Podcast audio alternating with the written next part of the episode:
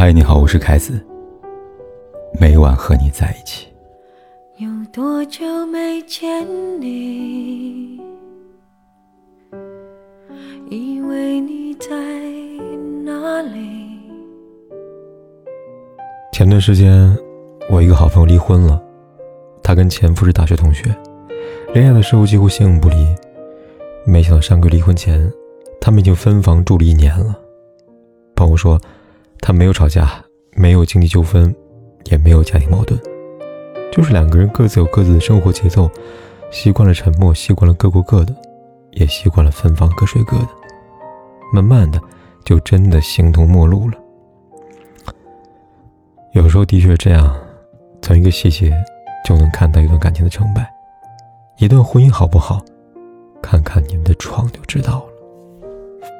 有人说，结婚前一定要去产房走走，那是一个人性被放大的地方，你会看到婚姻甜蜜的一面，也可能看到人性丑恶的一面。小瑞就是在生完孩子之后，决定跟老公离婚的。小薇的产期在冬天，生产前整整疼了两天两夜。因为宝宝的预估体重接近九斤，加上产妇本身体质较弱，顺产风险太大。难以忍受疼痛的小瑞请求老公同意自己剖腹产，却只换来他的不耐烦。别人九斤都能生，你别吓唬自己了。然后，在小薇的再三请求下，老公终于说了实话：“你知道剖腹产要多少钱吗？忍一忍吧，忍一忍就过去了。”原来是嫌太贵了。一句话，小瑞彻底失望了。生孩子疼和顺产的危险，这些在他眼中都抵不过那几千块钱罢了。最后，在小瑞母亲的坚持下，小瑞才被推进了产房。一个人如果真的爱你，在产床前恨不得就替你经受一切的苦难，又怎么可能在你最脆弱的时候？对那生死不管不顾呢？那个愿意在产床前陪伴你、照顾你、牢牢握紧你的手的人，才是最值得珍惜的人吧。不过，在对耄耋之年的老人身上，我们就看到了爱情最动的样子。刘世月老先生今年九十岁了，一名老兵，也是一位离休的眼科医生。十二年前，刘烨的老伴儿意外摔伤，失去了意识，成了植物人。突如其来的变故让他伤心不已，但他却从来没有放弃过自己的妻子。十二年的每一天，他都会来到病床前，为老伴定制一日三餐，一边抚摸他的头发，一边为他唱歌，然后汇报自己一天的工作。四千多个日夜里，刘烨把老伴的生活打理得井井有条，为他洗头、刷牙、换洗衣服，用好闻的洗发水，病房里永远干净整洁。虽然得不到回应，但刘烨依然喜欢附在老伴的耳边，唤他的名字，跟他说悄悄话。有的时候，老伴的嘴角会微微动一动，这样的小动作总让刘烨雀跃不已。妻子病情的好转，是他最大的期望。这样的感情令人叹息，令人感动，令人羡慕。陈道明说：“夫妻间的恩爱，不在花前月下时。”而是大难临头时，确实如此。热恋时的海誓山盟遍地就是，真正可贵的，是用余生去兑现当初的诺言。即使衰老，即使贫穷，即使疾病，也要和你同甘共苦。和一个愿意在病床前对你不离不弃的人在一起，是一生的长情，也是终生的浪漫。婚姻生活里，孩子的出生就像是一条婚姻的分水岭。当二人世界变成三口之家，一张婴儿床，既能成为爱情的粘合剂，也能变成婚姻的试金石。有一位妻子在网上哭诉，她说自己刚刚生孩子，正在月子期，因为宝宝夜里哭得很厉害，没过几天，老公受不了了，一个人搬到客房住了。有一次，小两口忍不住吵了起来，妻子质问他。你就打算一直躲在客房吗？没想到另一半振振有词说：“你不是在休产假吗？反正我又帮不上忙，你干嘛非要拖着我受累呢？你怎么这么自私啊？”一句话，堵得妻子哑口无言。两个人爱情的结晶，怎么照顾孩子成了一个人的事儿了呢？一个连孩子的哭声都无法忍受的人，在往后的日子里，又该怎么和你一起披荆斩棘，共担风雨呢？怕是只会留一个人面对一地鸡毛吧。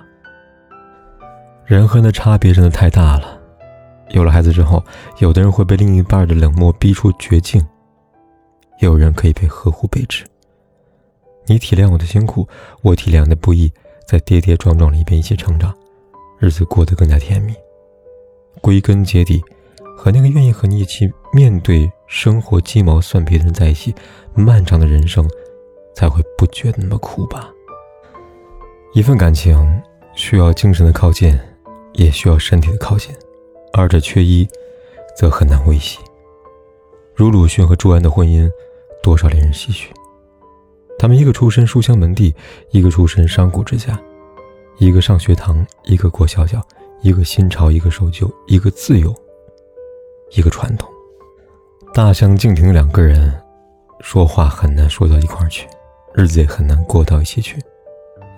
因为话不投机，结婚后的第二天，鲁迅便搬去了书房住，两人的分居生活就这样持续了一生。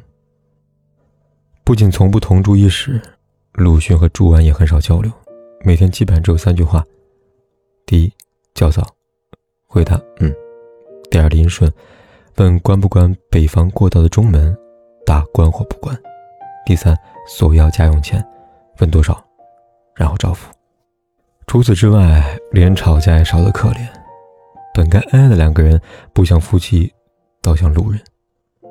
这种同一屋檐下的无话可说。大概就是在这世界上最遥远的距离吧。身边总有人问，和什么样的人结婚才会幸福呢？我觉得这个问题没有一概而论的答案。但是，倘若两个人彼此相爱，有一条标准是不变的，就是精神的契合和床前的相守。这一生很短也很长，如果你遇到那个。喜欢跟你聊天，喜欢与你靠近，可以和你蒙着被子一起笑，可以帮你擦干眼泪的人，记得好好珍惜吧。眼前人是心上人，心上人是枕边人。过去让它过去，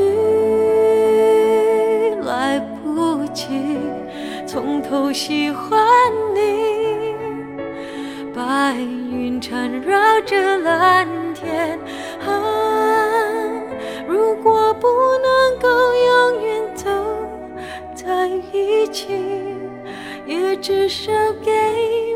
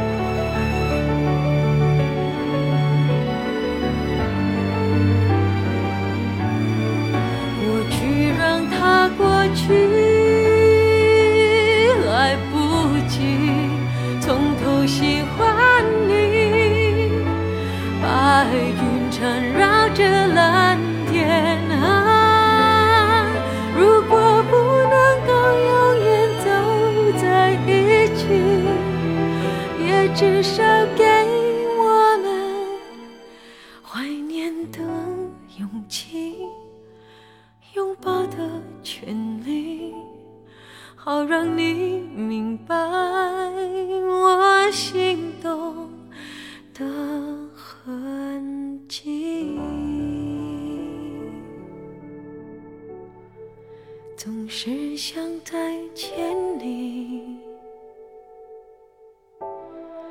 还试着打探你的消息，原来你就住在